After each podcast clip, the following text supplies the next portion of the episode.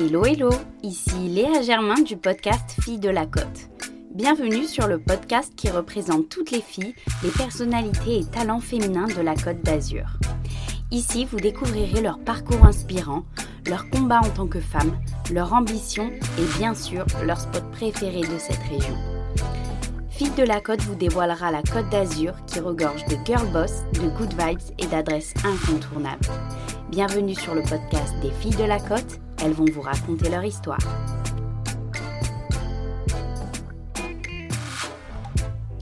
De retour sur notre belle côte d'Azur, je m'en vais à la rencontre de Marine, fondatrice de Maison Gérassi, sublime showroom de costumes sur mesure.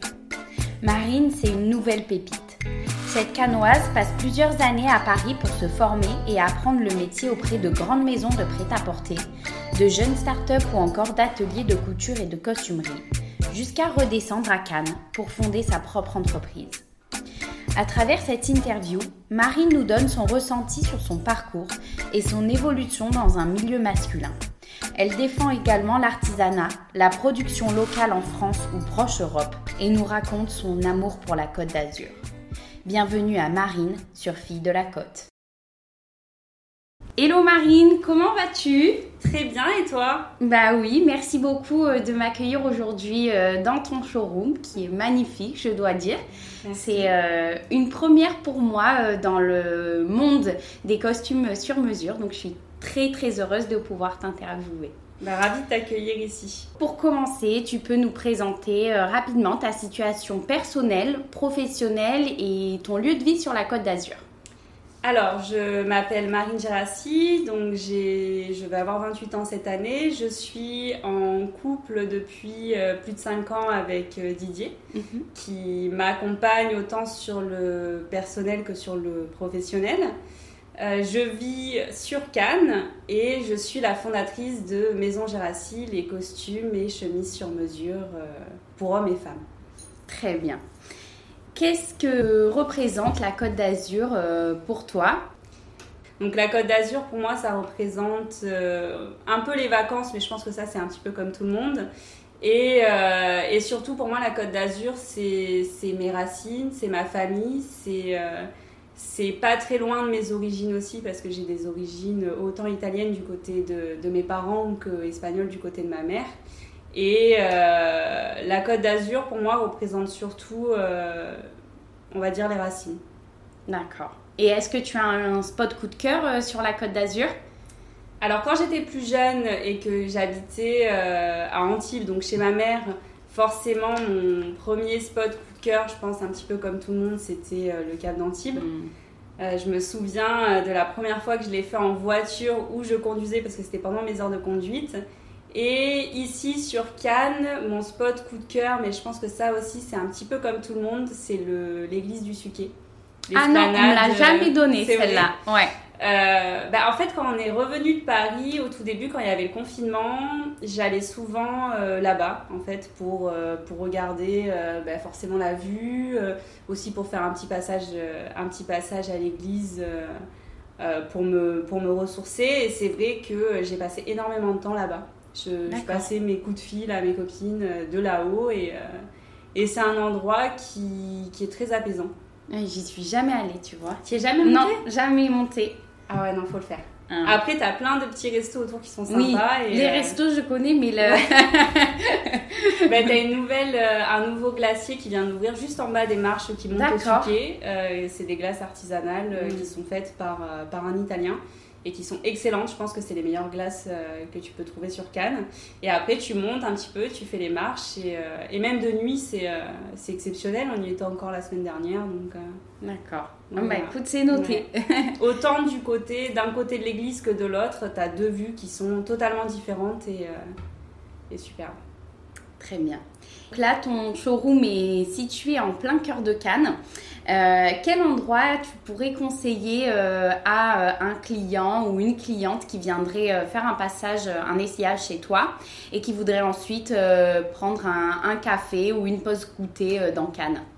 Alors, c'est vrai que au Dalora, je sais que les cafés sont très bons.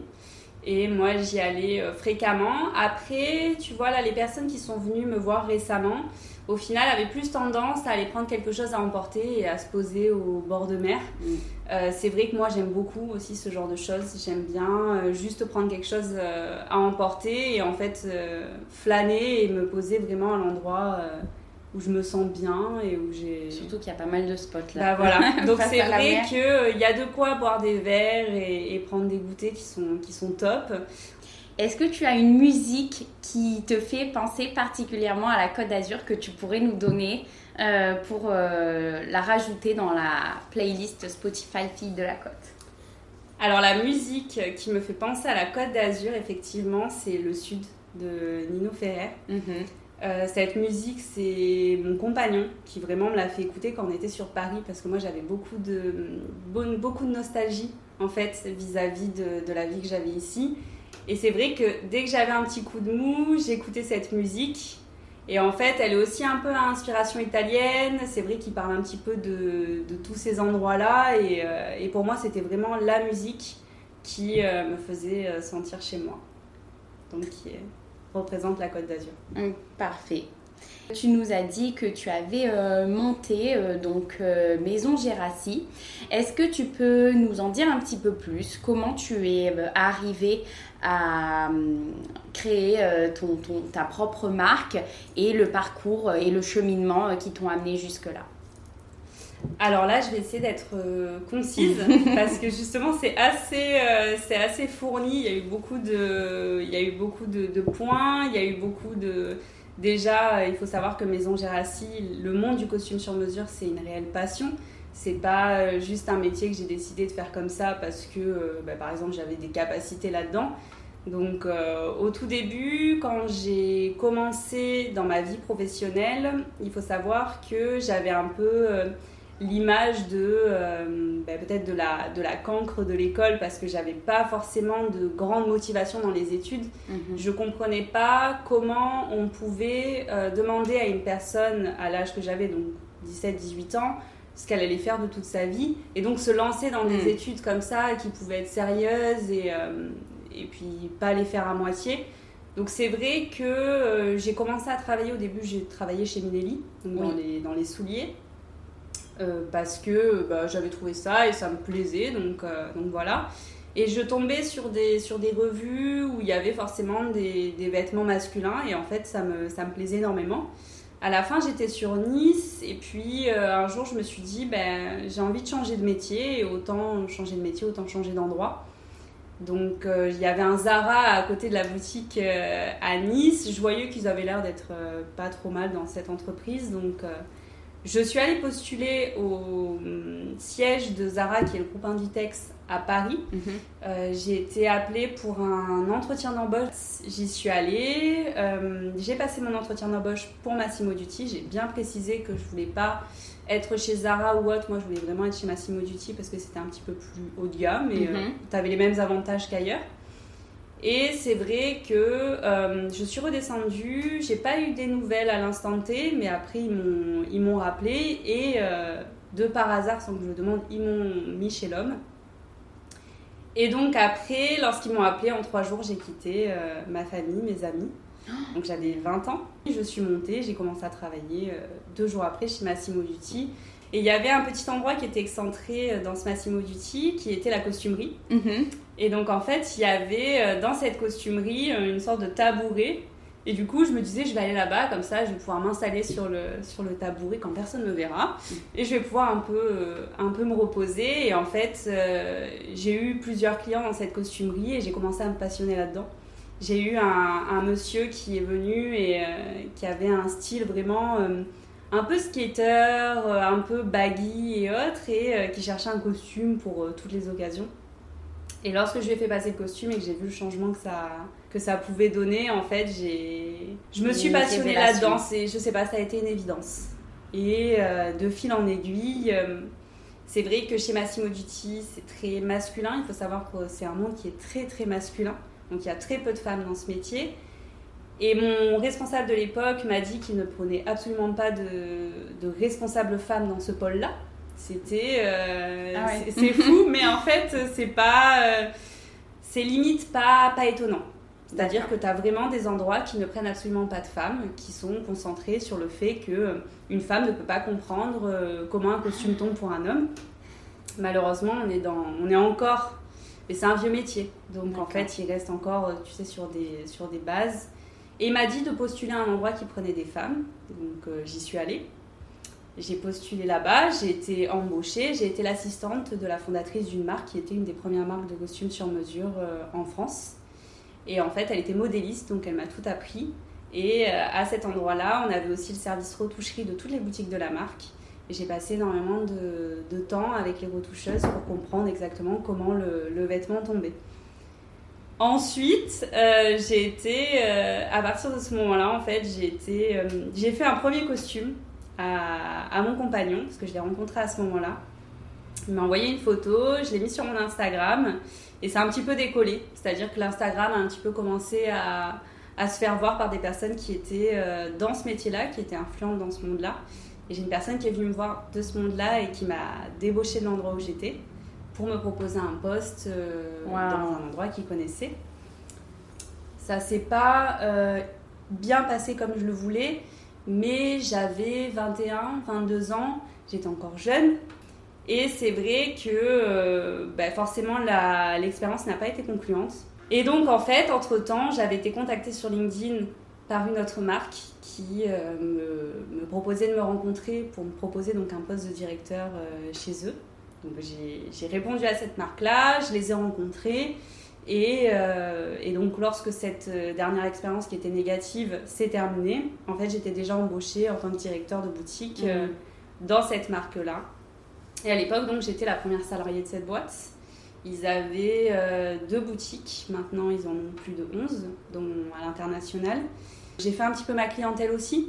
On a commencé un petit peu à parler de moi sur des forums, sur des, sur des avis, sur Google. Donc les gens ont commencé à me faire confiance petit à petit. Mais euh, il y avait des petites choses, euh, une manière de, faire dans la marque peut-être qui ne correspondait pas à ce que vraiment je voulais. Euh. Je suis partie après, après trois ans et je suis redescendue ici ouvrir Maison Gérassi.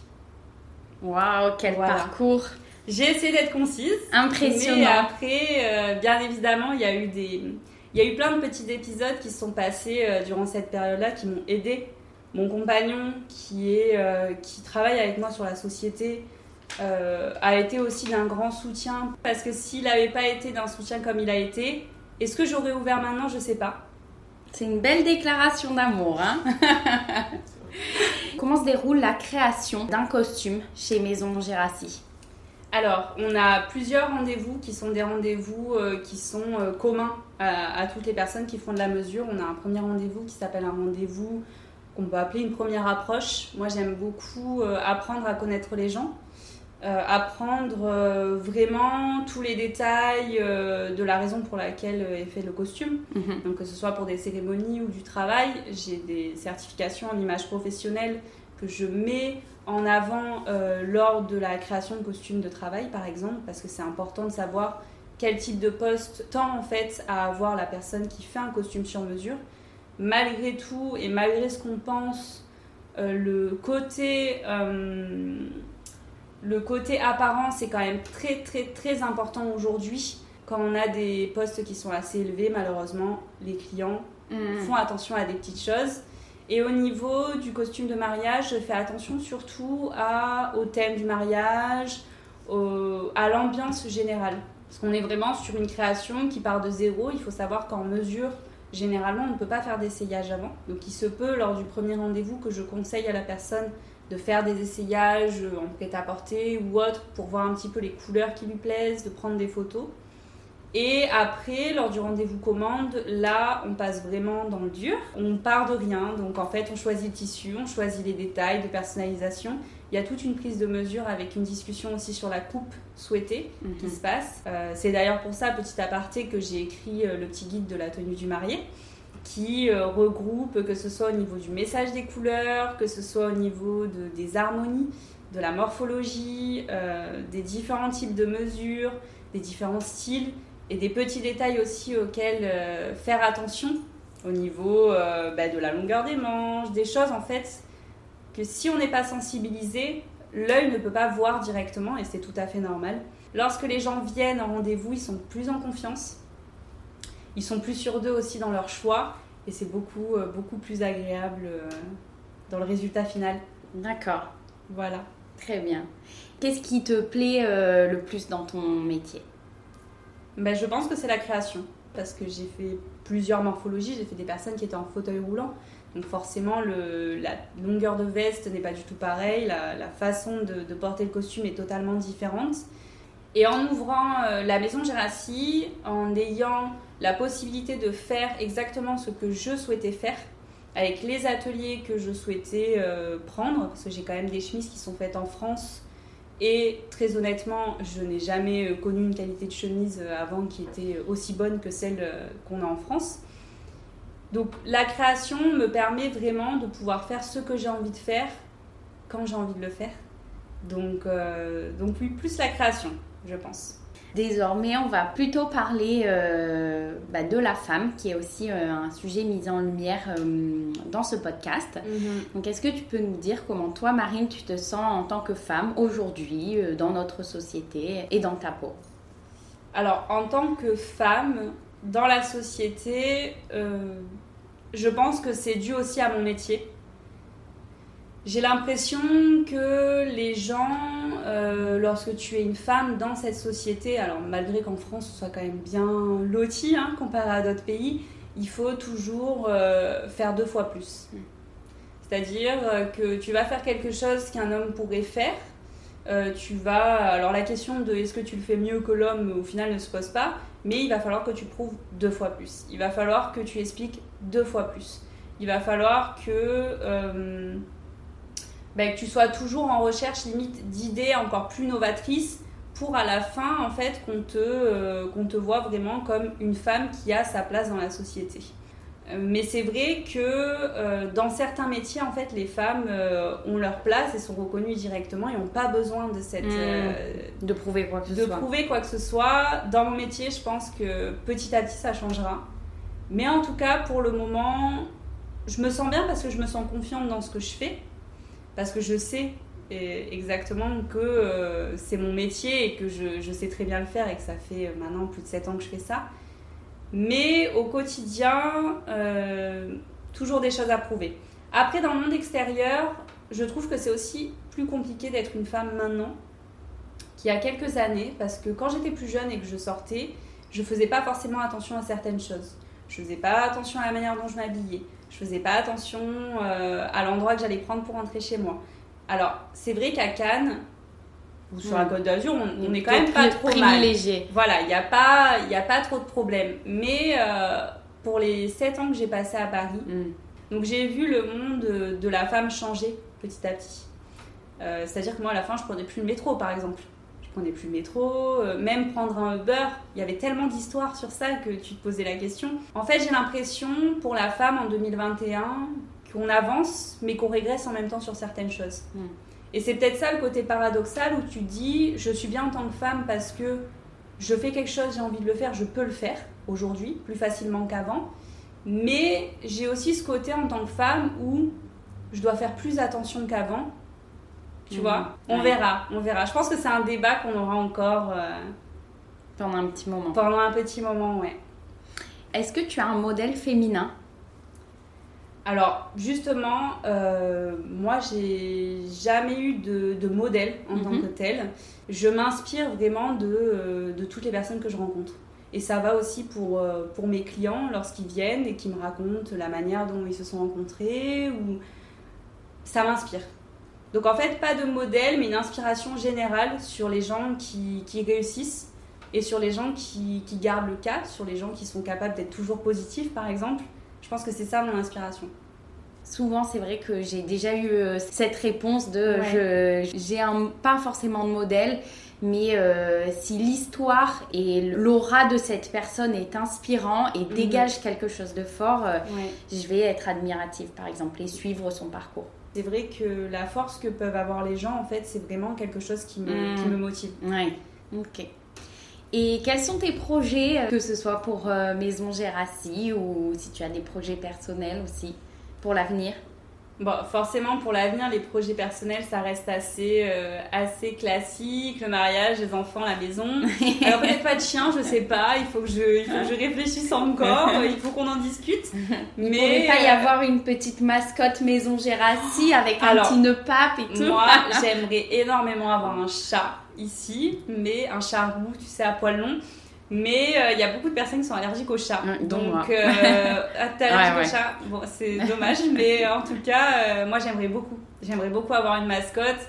Après, une mascotte, euh, ça peut aussi faire du bruit, ça peut. C'est sûr, être dérangeant. Bah, voilà. C'est un contraignant, enfin. Exactement. Donc les chats, t'as des personnes qui sont allergiques et les chiens, bah, t'as des personnes qui en ont peur. Donc, donc pas de mascotte pour le moment projet professionnel au niveau de, de la maison Gérassi, ben, continuer, euh, continuer dans le chemin que j'ai pris, continuer dans le fait de vouloir mettre en avant des ateliers euh, de confection qui sont proches de nous, qui sont euh, ou français ou proches Europe, comme l'Italie par exemple. Mm. Continuer dans, dans, cette voie de, de créer des choses qui vont permettre aux gens aussi d'ouvrir l'esprit sur ce qu'ils ont envie de, voir, que ce soit dans le prêt-à-porter ou autre. Donc, euh, plus, euh, plus continuer dans cette, euh, cette tendance-là. Après, j'ai des projets, bien évidemment, dans le futur pour Maison Gérassi, parce que j'ai quand même mis pas mal de temps à, à préparer ce projet-là. Donc, bien évidemment, je pense à la suite que je te dirai peut-être euh, un petit peu plus tard. On verra dans quelques années. J'ai quand même de, grosses envies. Mais euh, là, surtout, euh, pouvoir faire une, une bonne saison 2022 avec beaucoup, beaucoup de mariés qui sont heureux de se marier malgré ce qui s'est passé durant les derniers mois. Et, et, rester dans cette tendance-là. Agrandir, bien évidemment, mais ça, je pense que c'est le, le projet de tout, c'est la continuité. Société. Voilà, la continuité. Et hum, est-ce que tu as un mantra qui te guide au quotidien? Je pense que si je devais penser à un mantra qui me guide au quotidien, ce serait qui va piano, va sano et va lontano. C'est-à-dire que la patience, c'est vraiment quelque chose que j'ai appris, euh, que mon compagnon aussi m'a appris au fil du temps. Moi, j'étais quelque chose, enfin, j'étais quelqu'un de très impatiente avant. Je voulais tout tout de suite. Donc euh, ça se voit dans, dans, mon professionnel parce que j'ai fait les choses assez euh, rapidement. Mm. Je voulais que les choses se passent vite. Mais euh, moi j'ai l'habitude aussi de dire ne pas confondre vitesse et précipitation. C'est-à-dire que chaque projet, que ce soit personnel ou professionnel, prend du temps, mine de rien. Mm, parce qu'il y a le temps déjà du fait qu'il faut que ça mûrisse. C'est-à-dire que l'état d'esprit dans lequel tu es au tout début de ton projet et après, quand le projet se fait, tu vois, par exemple, moi, j'ai eu du temps aussi à me dire que, que j'avais créé la maison Gérassi, que, euh, que cette société existait, que cette marque existait et qu'elle avait la place qu'elle a aujourd'hui. J'ai mis un petit temps pour, euh, pour m'y faire. Donc, euh, oui, surtout bah, en italien, qui va piano, va sano et va lontano, et en, ne pas confondre vitesse et précipitation. Mm. Tout arrive au moment où, où ça doit arriver. Oui, moi j'aime beaucoup la phrase euh, tout vient à point à qui c'est Exactement. J'adore. C'est un peu dans le, dans le même esprit, tu vois. C'est vraiment. Euh, parfois, tu peux avoir l'impression que c'est long. C'est. Ouais. Mais, euh, mais c'est vrai que je pense que tout arrive au bon moment dans la mm. vie. Et je pense que ça, ça fait partie d'un accomplissement, mm. de, de, prendre conscience que les choses prennent du temps. Mais on a du temps dans la vie, donc... Euh, mais là, on en a eu pas mal. Euh, oui, oui, là, on en a eu pas mal. Un peu trop, même. là, je pense qu'on a bien eu le temps, limite, de faire une introspection euh, sur. Mais au final, ça a été hyper révélateur, hein, parce que tu vois le nombre de reconversions, de projets qui ont été concrétisés, de changements. Et c'est génial aussi. C'est, ça nous a beaucoup appris. Bah, c'est vrai que euh, nous, euh, étant donné qu'on n'a pas pu ouvrir euh, comme c'était prévu, parce que l'ouverture a eu mm. énormément, énormément, énormément de retard, ça nous a permis quand même de, de développer certaines choses pour l'entreprise qu'on aurait développé en cours. Mais là, on s'est vraiment focalisé là-dessus. Le petit guide est sorti, il y a eu toutes ces, toutes ces choses-là qui ont été faites. Pour moi, le, le confinement était une bonne chose, le premier en tout cas, parce que on sortait de cette vie parisienne qui avait été très intense pendant 7 ans, euh, la vie parisienne, c'est pas du tout la vie qu'on a dans le sud. Mmh, et pendant 7 ans, ça avait été très intense. Et quand on est descendu ici, ça s'est euh, un peu dégonflé, tu sais, comme mmh. un ballon où tu, tu relâches tout. Il y a eu ce confinement-là. Parce que nous, on est redescendu en euh, fin janvier 2020. Mmh. Donc, un mois après, il y a eu le confinement. Et c'est vrai que ça nous a permis de faire une transition, de, de se positionner un petit peu sur ce qu'on souhaitait vraiment euh, pour le futur et comment on voulait que ce soit fait. Et moi, je suis persuadée que même pour les personnes qui ont l'impression que ça a été négatif pour eux, je pense que le, toute cette période-là, en fait, a été positive Bien sûr. pour le monde entier. Mm. Au moins pour trouver exactement la place où on voulait être sur cette terre. Et, euh, et savoir vraiment quelles étaient nos valeurs. Mm. Et la manière dont, dont on voyait les choses en général, la manière dont notre rapport aussi aux gens. Et, euh, et à la manière dont on pouvait réagir à euh, ce qui pouvait se passer de négatif aussi autour de nous. Oui, je pense dans tous les cas que ça a... Enfin, pour chaque personne, je pense que ça a fait ressortir quelque chose. Voilà. Après, que ce soit positif ou négatif, que la personne se rende compte qu'elle est bien ou pas bien à la Mhm. place dans laquelle elle est. Mais je pense que dans tous les cas, il y a eu un, un changement. Personne n'est Ouais. resté euh, insensible et inchangé de, de cette période. Bien il, sûr. il en est forcément ressorti une, une conclusion. Après, c'est vrai que euh, dans tous les cas, je pense qu'il faut toujours voir le, le positif. C'est pour Mm, ça que bien sûr. je disais, tu vois, mais même si ça a changé quelque chose et si ça a fait prendre conscience de quelque chose pour, euh, pour certaines personnes qui pouvaient être négatives, au final, le positif, c'est d'avoir pris conscience. Oui, tout à fait. Donc, euh, je pense qu'il faut rester sur cette tendance-là parce que sinon, on se laisse entraîner, euh, on se laisse entraîner dans un tourbillon et on peut vite, euh, vite perdre pied. Et c'est plus facile de perdre pied Bien sûr. que de garder le cap. Donc, Je suis d'accord. donc voilà. Et pour conclure cet épisode, quelle fille de la côte pourrais-tu me recommander pour un prochain interview? Alors, je pense que la, la fille qui serait, qui pourrait être la, la plus, on va dire, euh, dans une- une- un bon mood euh, pour cette interview, c'est une personne que j'ai eu l'occasion de rencontrer euh, cette année, oui, cette année, que j'ai eu l'occasion de rencontrer au début par rapport à un shooting, qui est euh, Marinéa. Donc Marine, la créatrice de Marinéa, Mhm. dont j'ai une robe là d'ailleurs qu'il faut que je lui ramène. Et, et ça fait quelques années quand même qu'elle a créé, euh, qu'elle a créé sa Mhm. marque. Elle a un côté très poétique, elle a un côté très doux. Euh, elle a une réelle histoire et, et je pense que qu'elle serait parfaite pour ça. Bien sûr. Mais qui est, qui est ajoutée à ma liste euh, déjà Parfait. parce que je la suis, j'aime beaucoup. Ouais, ouais, ouais. J'aime beaucoup en tout cas ben, l'esprit. Moi je trouve qu'il faut vraiment euh, soutenir déjà euh, les personnes qui créent des choses, euh, le Ouais, côté ouais. entrepreneuriat, moi j'adore. Et encore plus quand il y a des valeurs associées à ça. Mhm. Et le côté artisanat, c'est aussi ce que ce qu'on essayait de, de faire, de transmettre à travers le dernier épisode donc, de Maison Mathilde. Ouais. Euh, voilà, il faut soutenir ça. Pour- parce que je pense que justement, avec.